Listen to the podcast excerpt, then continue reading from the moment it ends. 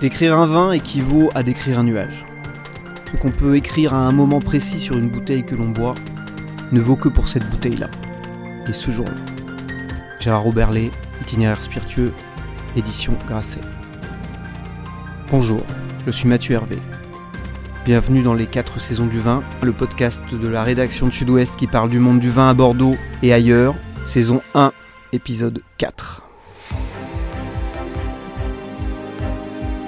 Aujourd'hui, je reçois l'ami Fabrizio Buccella qui vient de commettre un livre très réjouissant intitulé Pourquoi boit-on du vin? C'est paru chez Duno Éditeur. Alors d'abord, la précision d'usage, pourquoi boit-on du vin? Mais toujours avec modération et dans une consommation responsable bien sûr, car l'abus d'alcool est dangereux pour la santé. Bonjour Fabrizio. Euh, bonjour Mathieu. Alors qui est Fabrizio Buccella? Pour les auditeurs qui ne te connaîtraient pas, on va faire un petit vrai faux.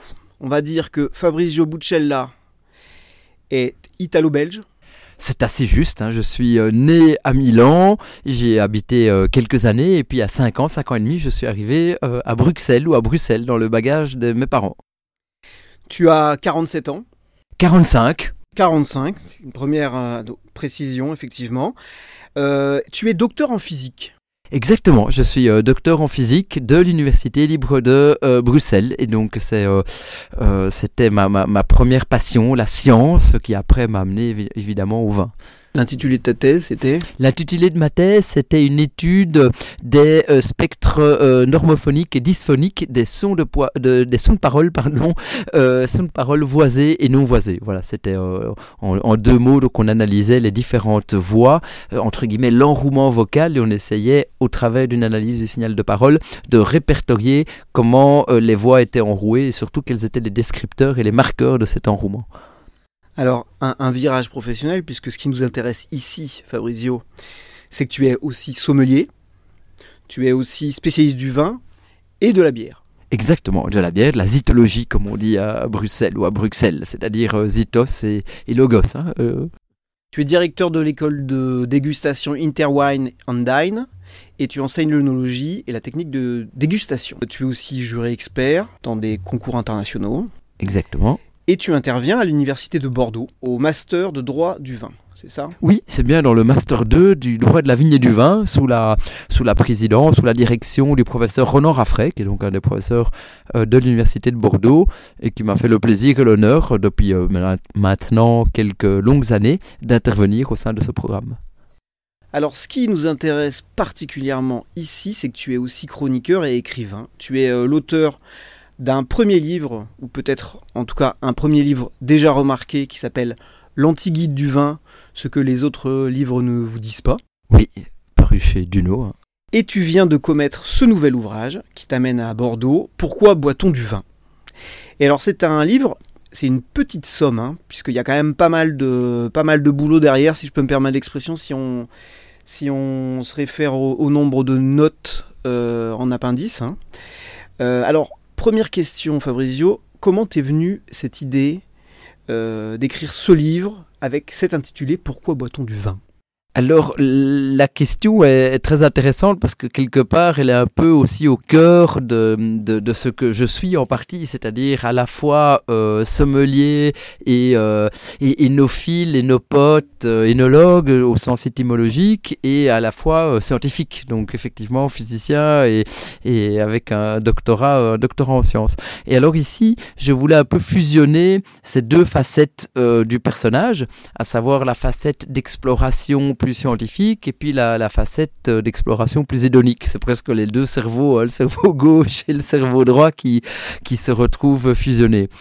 Et, et, je dirais que le livre, en fait, ça a été euh, une, double, gestation. C'était en fait une gestation de 9 ans, presque à peu près, 9-10 années qui sont en fait des, cours et des conférences que j'ai données sur le vin, qui petit à petit, en fonction des, moments, des interactions avec les étudiants, de mes recherches également, se sont euh, formalisés dans les différents chapitres du livre. Et puis bien sûr, ça a été euh, neuf mois, alors là une gestation plus classique pour la, la, rédaction et la, la mise en forme de tout cela. Donc on s'est retrouvé avec cette, euh, avec cette chose, hein, cette, double, cette double gestation, cette, cette, double facette, et avec une question titre qui est, en fait, qui est fondamentalement la question qui revient quand même tout le temps lors de mes cours et de mes conférences, un peu en sous-jacente, un peu la, la, question presque, presque subliminale, en fait la question qu'on ne pose pas ou qu'on n'ose pas poser, mais qui est en fait fondamentale et qui est peut-être une des questions que me posent le plus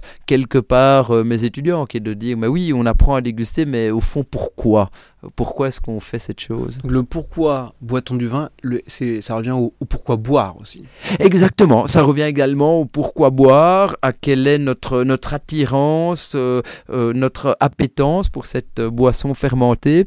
Parce que le vin a ceci de magique, que ça dure depuis euh, des milliers d'années, cette, cette, cette opération, c'est écrit dans le livre. Et pourtant, on y est encore là aujourd'hui. C'est-à-dire qu'on, euh, malgré le fait que ça dure depuis des milliers d'années, qu'il y a des débats dans tous les sens, notamment médicaux, hein, bien sûr, ça, ça on, les connaît bien en France, par rapport à, l'abus ou le non-abus euh, de la, de la consommation de l'éthanol et notamment du vin. Mais à la fin de l'histoire, il y a quelque chose qui, euh, qui est presque de l'ordre de la magie, qui fait qu'on y revient. Et, le livre a voulu donner quelques clés de lecture tout aussi en préservant sans doute une, un souhait d'essayer de, de, nourrir à minima le lecteur, de peut-être lui montrer des facettes du, du, vin qui étaient moins connues. Alors, ton livre est, se divise en dix chapitres. Hein, il y a euh, ces dix, chapitres toujours très très intéressants. Il y a un chapitre qu'on pourrait considérer un peu d'anthropologique. Il y en a un autre d'historique. Il y en a un qui se concentre plus sur la dimension biologique, un autre sur la dimension philosophique, un autre sur la dimension culturelle. Enfin bref, c'est vraiment une, somme dans, dans beaucoup de domaines. On va évidemment pas pouvoir en termes de temps euh, et puis surtout il faut c'est un livre qu'il faut lire euh, euh, aussi. On va pas tout dérouler on va pas dérouler tout le propos. En revanche on va s'arrêter sur une ou deux explications. Et la première explication que tu formules c'est une explication génétique. Pourquoi boit-on du vin? Et tu nous dis c'est un peu la faute de nos ancêtres. Explique-nous tout ça oui, alors là, euh, là vraiment, je suis parti, si vous voulez, de l'idée euh, de certains physiciens, astrophysiciens, qui est la fameuse idée du principe anthropique. Alors le principe anthropique consiste à dire que l'univers qu'on observe est tel qu'il est, parce que s'il n'avait pas été tel qu'il est, on ne serait pas en mesure de l'observer. Alors là, bien, mais alors quel est le lien entre guillemets avec euh, l'éthanol ou avec euh, le vin? Et là, l'explication consiste à dire que si nous n'avions pas été en mesure d'absorber quelque part la molécule euh, d'éthanol et donc bien sûr la boisson fermentée, eh bien on serait sans doute pas là pour en parler et toute notre attirance pour le vin n'existerait pas et on ne serait sans doute pas les êtres humains que nous sommes devenus. Alors, euh, on peut dire, ok, c'est assez intéressant, mais hormis une petite, euh, une petite digression intellectuelle, euh, c'est un peu circulaire. Alors bien sûr, et le principe anthropique et ce que j'ai appelé euh, très très modestement dans le livre, là je n'insiste pas beaucoup là-dessus, le principe énologique est, en partie circulaire et en partie tautologique. D'ailleurs ça fait sa force parce que tout, tout principe circulaire se, tient, se tient par rapport à lui-même. Mais là, on peut aller un tout petit peu plus loin et on peut se dire mais à quel moment, en fait, euh, les êtres humains ont été en mesure de pouvoir absorber cette, euh, cette euh, molécule d'alcool? Alors, ils ont été en mesure de l'absorber depuis à peu près une dizaine de millions d'années. Ça maintenant c'est relativement, relativement daté, c'est assez récent hein, ces, recherches. Et donc on sait qu'il y a une dizaine de millions d'années, il y a une mutation génétique que, que, que vous, que toi et moi possédons bien sûr. Alors c'est le fameux gène, le A2 94V, c'est ça? Exactement, c'est le fameux A294V qui code l'alcool déshydrogénase, qui est la première protéine qui euh, se trouve être en contact avec, euh, avec la molécule d'éthanol qui se trouve dans notre tube digestif et qui va en partie la cataboliser, c'est-à-dire en partie détruire cette molécule d'éthanol. Pour la petite histoire, il y a certaines euh, populations, notamment asiatiques, qui n'ont pas la mutation génétique et qui donc sont moins en mesure de cataboliser la molécule d'éthanol. J'ai une de mes étudiantes d'ailleurs qui prend le scliven dégustation un, tout nouveau médicament qui permet éventuellement de l'aider dans cette opération. Mais sinon, forcément, dès qu'elle prend un verre, elle a des modifications comportementales et psychiques beaucoup plus importantes par rapport à celles que euh, nous avons. Alors, ce qui est assez intéressant par rapport à cette chose, c'est qu'on dit, OK, la mutation génétique est apparue, mais dans, dans le processus ou dans le concept d'une, évolution, dans une théorie évolutionniste, on doit essayer de voir comment est-ce que la mutation génétique, qui elle se produit de manière hasardeuse, eh bien, donne, si vous voulez, aux peuplades qui en bénéficient une forme d'avantage concurrentiel par rapport aux autres. Ce qui fait qu'à un moment donné, ce sont ces peuplades-là euh, ou, cette branche-là qui réussit à, obtenir une forme de domination dans, dans, dans, l'habitat. Et là, l'hypothèse qui a été soulevée il y a quelques années par un scientifique anglo-saxon, c'est celle du drunken monkey, donc c'est-à-dire l'hypothèse du singe ivre, et qui signifie qu'à l'époque paléolithique, nos ancêtres, qui étaient les fameux euh, chasseurs-cueilleurs, hein, qui, donc euh, euh, cueillaient des fruits, se sont mis pour certains, en tout cas ceux qui avaient la mutation génétique et qui donc avaient l'alcool des hydrogénases, en, chasse de fruits tellement mûrs qu'ils en avaient démarré une fermentation. Et donc on peut dire, ok, ça c'est bien joli, mais en quoi euh, le fait qu'ils absorbent des fruits, parce que c'était leur régime, ils étaient fructivores en grande partie, euh, pourquoi est-ce que ça leur donne un avantage concurrentiel par rapport aux autres? Alors ça leur, donne, un avantage concurrentiel sur euh, plusieurs plans. Le premier, bien sûr, c'est que la molécule d'éthanol donne à l'organisme, un gramme d'éthanol donne de plus de kilocalories qu'un gramme de, de saccharose, de glucose ou de fructose. Donc ça, bien sûr, ils ont un apport calorique plus important. Le deuxième avantage, c'est que si on peut euh, penser, en tout cas on pense qu'ils étaient relativement sensibles aux effluves et aux, et senteurs de l'éthanol, eh bien c'était aussi un marqueur bien sûr de fruits extrêmement, euh, extrêmement mûrs, bien plus éventuellement que la modification de couleur ou que la modification de la texture de la, de la, peau, de la peau des fruits.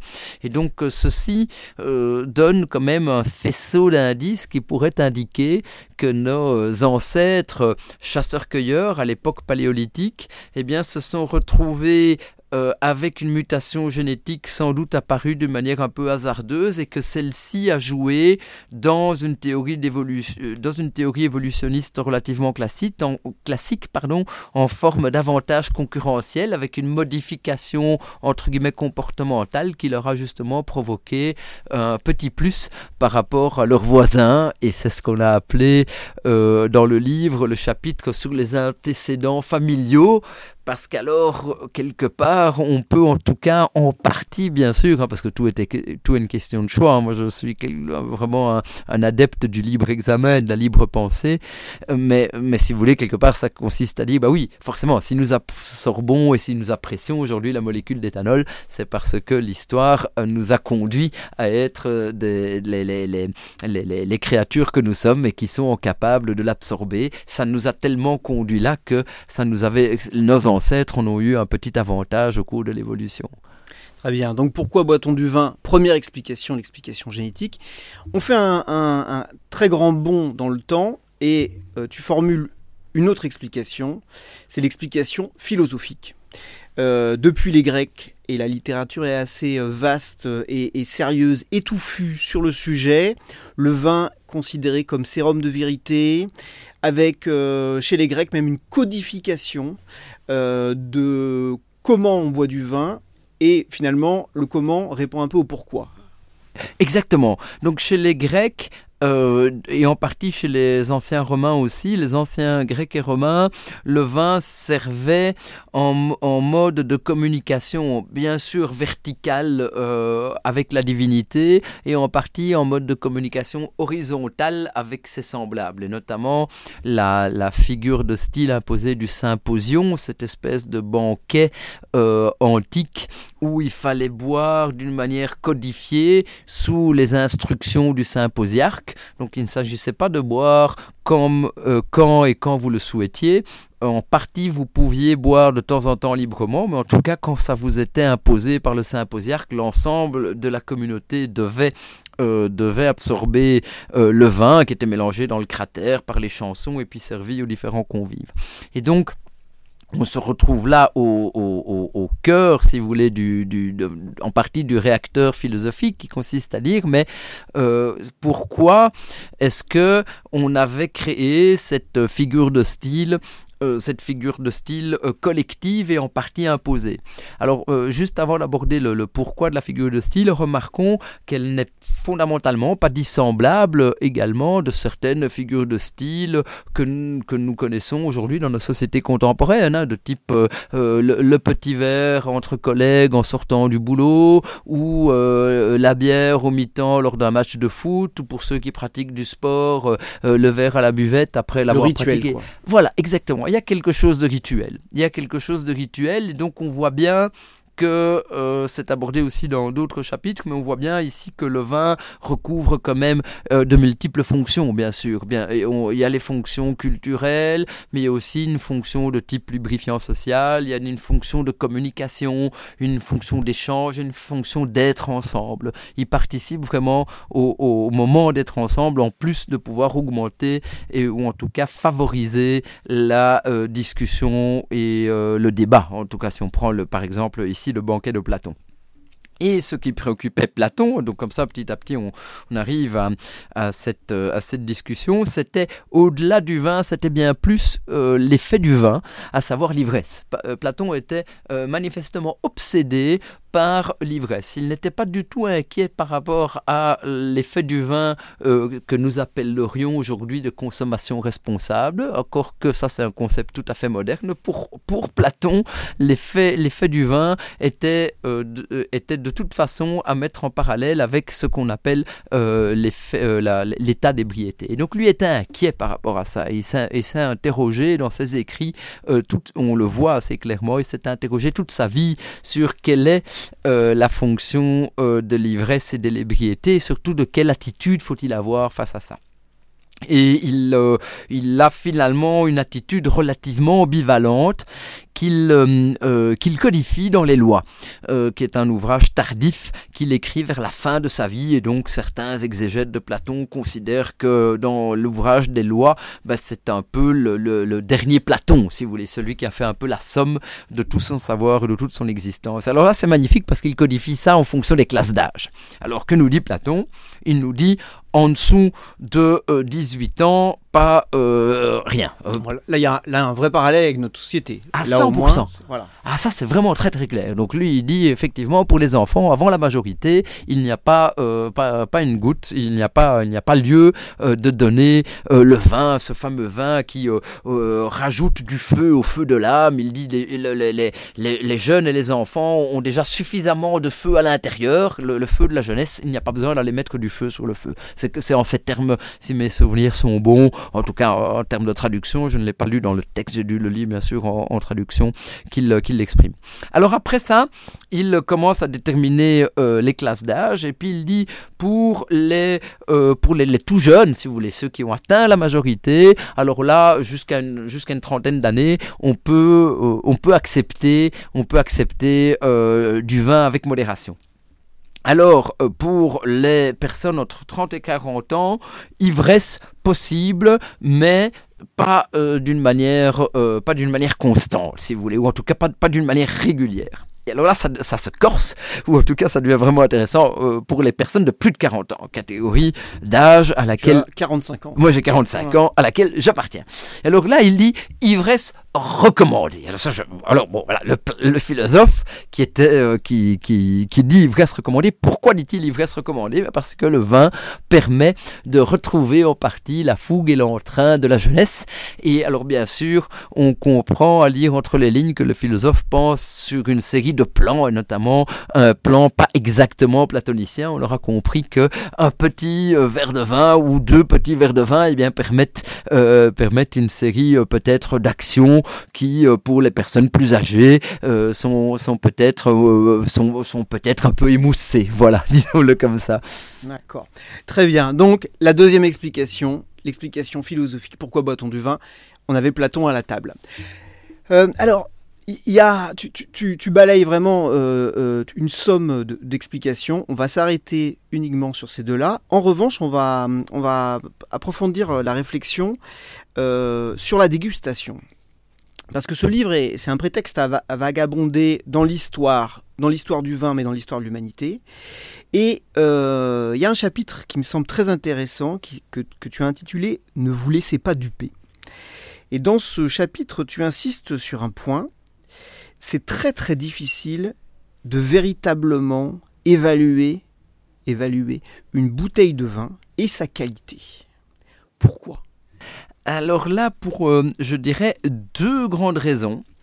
Euh, et, effectivement, on est pour, pour moi là au cœur de l'acte de dégustation tel que nous le pratiquons, je pense en partie tel que je le pratique sûrement. C'est-à-dire qu'à un moment donné, on boit du vin pour évaluer la qualité, euh, la, qualité du liquide donc cet acte de dégustation très hédonique si vous voulez, euh, mais qui n'est pas que à destination des professionnels. Toute personne qui a voulu acheter une bouteille de vin, à un moment donné, a souhaité évaluer la qualité de celle-ci, si possible, a priori, avant de commettre l'acte d'achat, et puis, euh, et, puis, euh, et puis voir si elle était en adéquation par rapport à son échelle de valeur, et puis bien sûr par rapport à son budget. Alors l'évaluation de la qualité est un processus qui est extrêmement complexe, donc on le disait pour deux raisons. La première raison, c'est que le vin euh, possède une double, euh, une double qualité comme, bien, comme bien de consommation. La première, c'est qu'il met le consommateur dans une asymétrie informationnelle énorme par rapport au producteur. Le producteur possède une série d'informations que même si vous épluchez tous les sites internet, vous n'aurez jamais, bien sûr, parce que vous n'avez pas participé à l'élaboration du produit et vous, ne connaissez pas exactement à la fin ce qui euh, se trouve euh, dans la bouteille. Et donc, les économistes appellent, si vous voulez, ce biais ou cette, euh, cette position d'infériorité du consommateur une asymétrie informationnelle. Le consommateur est en manque d'informations. Alors quand bien même on pourrait dire peut-être que s'il avait toutes les informations, il pourrait quand même pas euh, les traiter. Mais soit. Ça, c'est le premier point. Mais le deuxième point, alors il y a beaucoup, de, il y a beaucoup de, thèmes, beaucoup de sujets dans lesquels on pourrait être en manque d'informations. Quand, quand j'achète une voiture, par exemple, je sais que c'est pas très, trop dans l'air du temps maintenant, il faut, faut, faut, plus utiliser les voitures, mais je veux dire, on s'entend. Tu achètes un avion, par exemple Quand j'achète un avion, voilà, par exemple, je suis aussi dans une forme d'asymétrie informationnelle. On regarde le scandale de Boeing, ben, ça c'est exactement ça. Mais par ailleurs, euh, si vous voulez, euh, donc c'est pour indiquer que le vin n'est pas le seul, euh, le seul produit d'échange et de commerce qui, qui met l'acheteur euh, vis-à-vis euh, euh, vis-à-vis du vendeur dans ce, dans ce type d'état.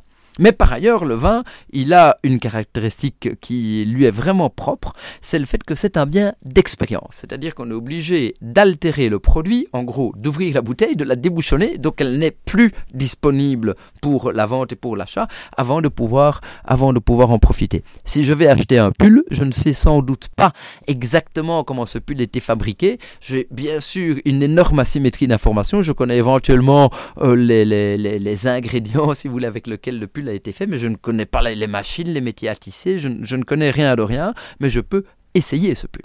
Et en essayant le pull, je ne l'ai pas altéré. Le vin, c'est pas possible. Je suis obligé de euh, d'ouvrir une bouteille, de me verser un verre et puis de l'essayer. Donc c'est ce qu'on appelle un bien d'expérience où l'acte même qui consiste à le déguster va en fait altérer irrémédiablement le produit vu qu'on ne peut plus euh, avoir la bouteille telle qu'elle existait auparavant. Et ça, ça crée vraiment quelque chose de particulier et de compliqué dans le processus d'évaluation de la qualité. Mettez à cela qu'au moment de la dégustation, le dégustateur va devoir utiliser deux plans conceptuels très très différents. Le premier plan, c'est justement son arrière-plan, c'est-à-dire sa connaissance du sujet, sa connaissance du domaine, comme dans n'importe quel domaine d'expertise. Vous me posez une, vous posez une question à un, juriste, par exemple, ou un avocat par rapport à un sujet, il va éventuellement pouvoir vous remettre une réponse relativement argumentée. Ça, c'est un domaine d'expertise relativement classique. Mais le vin, vous devez non seulement avoir un arrière-plan relativement euh, vaste et fourni, mais en plus, vous devez faire confiance à vos propres sens à vos propres sens qui vont vous donner à ce moment-là, d'ailleurs pendant un instant et une durée relativement brève, une information qui est l'information sensorielle de l'acte même de la dégustation. Alors vous comprenez que le, vous comprenez qu'en fait, l'évaluation de la qualité devient un, un processus extrêmement complexe. Parce que d'abord, il produit, il, il vous conduit à la fois utiliser l'arrière-plan de connaissance et en plus une information sensorielle. Et ça doit, ces deux éléments doivent se jauger et se réaliser à peu près au même moment, c'est-à-dire au moment où vous dégustez le vin. Et dans un certain contexte. Et dans un certain contexte, exactement. Et puis par ailleurs, vous savez que quand vous dégustez le vin, c'est à ce moment-là que c'est fait, parce que c'est un bien d'expérience, et donc il ne s'agit pas de dire Ah, mais je reprendrai un petit verre demain ou après-demain, parce que tout le monde sait que ce ne sera plus exactement le même vin. Il ne s'agit même pas de dire Je prendrai un verre d'une autre bouteille, parce que tout le monde sait que si vous prenez deux vins du même vigneron, même du même millésime, euh, provenant même de la même cuvée, de deux bouteilles différentes, on peut quand même avoir des différences. Et l'ensemble de ces choses font que l'acte d'évaluation de la qualité est un acte relativement complexe. Donc finalement, on ne déguste jamais deux fois la même bouteille. Et donc finalement, on ne déguste exactement deux, euh, jamais deux fois la même bouteille, et on se retrouve avec des, une, euh, un souci parfois, c'est que on se rend compte que les experts, parce que fondamentalement, si vous voulez, si vous avez un bien d'expérience et une asymétrie informationnelle, l'issue à laquelle vous et moi pouvons, pouvons euh, euh, essayer de, de, s'accrocher, si vous voulez, le radeau de la méduse de l'affaire, c'est de déléguer à d'autres la tâche de nous dire si le vin est de qualité ou pas. C'est ce que j'appelle les experts. Nous le faisons tout le temps pour les restaurants, nous le faisons tout le temps bien sûr pour le, euh, dernier euh, cinéma, on le fait également pour les pièces de théâtre, une représentation à l'opéra. Alors ça peut être des experts qui sont simplement un cercle d'amis, mais ça peut être des experts qui, ont, qui, qui sont des experts reconnus dans ce domaine-là. Dans le vin, c'est particulièrement vrai. On va donc pour se sortir de ce, de ce nœud bien d'expérience et asymétrie informationnelle, demander à des experts de faire le travail pour nous. Et puis là, je vais peut-être pas déflorer l'ensemble du sujet, mais là, on, le met quand même bien en avant dans le livre. On se rend compte qu'en fait, les experts, malheureusement, ne sont pas toujours euh, entre guillemets, n'ont pas toujours une expertise qui peut se reproduire d'une expertise à l'autre, c'est-à-dire que parfois le même expert, lorsqu'il va évaluer deux fois le même vin, ne va pas donner la même appréciation, bien sûr, il n'est pas au courant qu'il évalue deux fois le même vin, et par ailleurs, les experts font rarement consensus, c'est-à-dire que si vous prenez deux experts qui discutent du même vin, eh bien vous aurez rarement un même avis. Alors là, évidemment, le consommateur, il a un peu le nez sous le guidon, il ne sait pas très bien comment s'en sortir. Là-dessus, euh, tous les auditeurs qui sont intéressés par, euh, ces problématiques on les renvoie évidemment à, l'ouvrage parce que les, développements sont particulièrement intéressants et particulièrement éclairants euh, là-dessus. Alors, on va continuer notre promenade dans le monde du vin et cette fois-ci, de circonstances, on va s'arrêter à Bordeaux puisque il y a un chapitre où il est beaucoup question du vignoble bordelais. Il est intitulé Flagrant délit de signes extérieurs de richesse et tu reviens Fabrizio sur la région et surtout la rénovation des châteaux et la construction des chais d'architectes. Alors, pourquoi avoir fait figurer ces réflexions dans un livre intitulé Pourquoi boit-on du vin? Et deuxième euh, sous-question, euh, là-dedans tu dis le vin, ces dernières années, a changé de statut. Donc c'est un élément de réponse. Je voudrais que tu nous développes un peu tout ça euh, alors, ce, chapitre me tient très très fort à cœur parce que ce sont des recherches euh, en grande partie originales qu'on a menées à l'Université libre de Bruxelles et en faculté d'architecture justement sur la rénovation par des architectes célèbres, des stars architectes, du, des architectes du top 10 mondial de euh, chais de, de bâtiments, je dirais, d'accueil vitivinicole. Bien sûr, il n'y a pas qu'à Bordeaux que ça s'est produit. On a notamment une autre région qu'on a étudiée, c'est celle de la Rioja en Espagne. Mais à Bordeaux, il y a une concentration qu'on ne trouve nulle part ailleurs dans le monde. Donc c'est vraiment une région qui, de ce point de vue-là, a une attention qui, à mon avis, n'est pas suffisamment, euh, enfin, en tout cas, mériterait une attention sans doute plus importante de la part, euh, de la part de la critique et des experts sur, sur cet élément-là. On en parle bien sûr, mais, mais je pense qu'il y a vraiment quelque chose qui, euh, qui s'est passé à Bordeaux. Et par ailleurs, euh, une chose, c'était d'étudier ces gestes architecturaux. On a essayé de les étudier, de les, euh, de les distinguer. Est-ce que notamment par rapport euh, à Bordeaux, on a pu montrer qu'il y avait un style architectural propre au Médoc et puis un style architectural propre à Saint-Émilion, hein, les fameuses régions rive gauche et rive droite, qui ont aussi des styles de vin très très différents, aussi des, des, des structures d'exploitation relativement différentes. Ça, ça a été une recherche qui a été publiée d'ailleurs dans la revue des énologues et qui est, euh, si vous voulez, vulgarisée euh, euh, et, et, décrite dans ce chapitre du livre. Et l'hypothèse que nous formulons est que, en partie, au tournant du XXe siècle, donc au XXIe siècle, pardon, excusez-moi, donc les années 2000, le vin, le vin change de statut, effectivement, comme comme vous l'avez évoqué, comme tu l'as évoqué. C'est-à-dire que le vin devient, pour certains vins bien sûr, mais suffisamment, euh, suffisamment important pour que, pour que ça a quand même une influence sur le système, c'est que certains vins en fait deviennent ce qu'on a appelé des vins archétypes, qui en fait sont des vins de type objet muséaux, qui sont des euh, vins dont on parle plus qu'on ne les boit. À cet égard, euh, j'ai une anecdote, c'est qu'il m'arrive d'intervenir dans des écoles de, de sommellerie euh, en France notamment et en Belgique également. Et je j'ai les étudiants qui m'expliquent que par exemple ils disent oui mais vous savez euh, château cheval blanc ou château margot ou château Ikem nous monsieur ils me disent on doit en étudier les descriptions dans les livres. Je me permets justement de, citer, parce que j'ai surligné ce, passage, où tu dis le futur sommelier doit parler d'un vin qu'au fond il ne dégustera probablement jamais. La séparation se fait entre les vins qui sont achetés pour être consommés et les autres, dont on parle plus qu'on ne les boit, ces derniers sont des archétypes. Et donc là, c'est à la fois triste et en même temps, il y a cette part de rêve. Et beaucoup de grands vins de Bordeaux, effectivement, désormais appartiennent à cette catégorie-là. Voilà, exactement. Et beaucoup de vins de Bordeaux appartiennent à cette catégorie-là.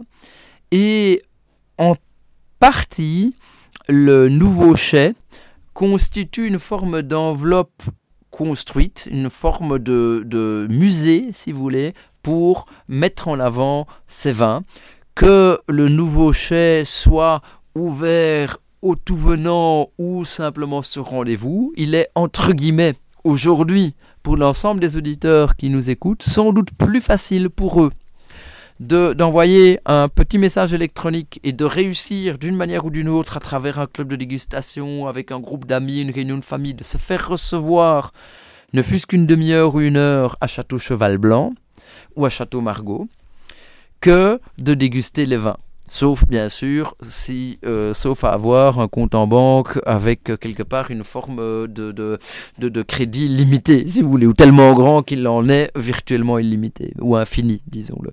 Euh, mais sinon, il est quelque part, on, va avoir l'expérience, et donc on va avoir une, une forme du, de l'idée ou du goût du vin en visitant un chai, euh, euh, cheval Blanc refait par Christian de Portes-en-Parc, euh, architecte français du, du, top 5 ou du top 10 mondial. Le Château Margaux refait tout récemment par Norman Foster. On aura une idée du vin et, mais en fait, on n'aura jamais ce vin qui sera ouvert euh, à table d'une manière, dans, une manière simple. Et même les professionnels, euh, euh, vous et moi, on déguste, on déguste ce vin très très très rarement. Et quand on le déguste, c'est 2 centilitres dans le verre, dans une ambiance qui n'est pas qui, est une ambiance tout à fait particulière de dégustation professionnelle. On n'est pas avec une bande de potes entre, en train d'ouvrir la bouteille et de, et de casser la croûte. Et donc ces vins, ils ont changé. Ils, ils, ils sont passés dans une autre dimension. Ils ont créé quelque part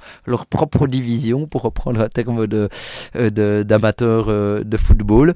Et le chai architectural est une une, si vous voulez, un, un, exemple de cette affaire et joue aussi le marqueur différenciant. Parce que ça, c'est un des éléments qu'il est important de noter, c'est qu'en fait, quand vous êtes au top, à un moment donné, vous devez continuer à investir pour rester au top, parce que sinon, vous risquez de diminuer. Et pour euh, et, l'idée de l'investissement sera toujours d'essayer de vous démarquer de vos voisins, d'essayer d'être différencié par rapport aux autres. Et donc on assiste à ce que j'ai appelé une forme de détournement, mais accepté bien sûr, hein, de notoriété entre le château célèbre, l'architecte célèbre et l'acheteur fortuné. Oh, et puis en utilisant cette phrase, en disant, ben voilà, quand, quand un acheteur fortuné, eh bien, il sirote un verre de Margot, eh bien, il boit un peu du Norman Foster. Mais inversement, Norman Foster était tout honoré d'être appelé à la rénovation de Château Margaux parce qu'il n'y a jamais qu'un Château Margaux au monde et c'est sur lui, Monsieur Norman Foster, que c'est tombé. Mais Château Margaux, il a quand même pris Norman Foster que peut-être les, spécialistes considèrent un des meilleurs architectes au monde, peut-être dans le top 2 ou dans le top 3 mondial. Il n'a pas été prendre un excellent architecte qui n'était en dehors du top 3.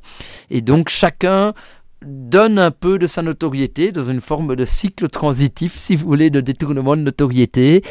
Et ça permet, d'une manière en fait fondamentale, je trouve, extrêmement intelligente, extrêmement moderne, à des vins qui ont tout, qui ont le terroir, qui ont l'histoire, qui ont la critique, qui ont le succès, euh, notamment dans les, dans les pays euh, américains ou asiatiques, eh bien ça leur permet d'avoir encore un petit marqueur différenciant qui fait qu'ils sont encore un peu plus exceptionnels. Voilà, comme quoi l'imagination est sans limite à ce niveau-là. Très bien. C'est, euh, on va pas déflorer davantage le, propos du livre, mais on, peut vraiment renvoyer tous les amateurs euh, et tous les dégustateurs à ce chapitre sur, euh, sur la région bordelaise parce que c'est extrêmement instructif. Euh, on va pas non plus déflorer euh, le reste du livre parce qu'il y a des, chapitres dont on n'a pas parlé mais qui sont aussi extrêmement intéressants. Euh, après 9 ans de réflexion, 9 ans d'études, 9 ans de lecture, pourquoi boit-on du vin? Oui, oui, et puis 9 ans de, cours et, de recherche. Ben, fondamentalement, euh, ma réponse est peut-être, euh, euh, en suivant celle de Talleyrand,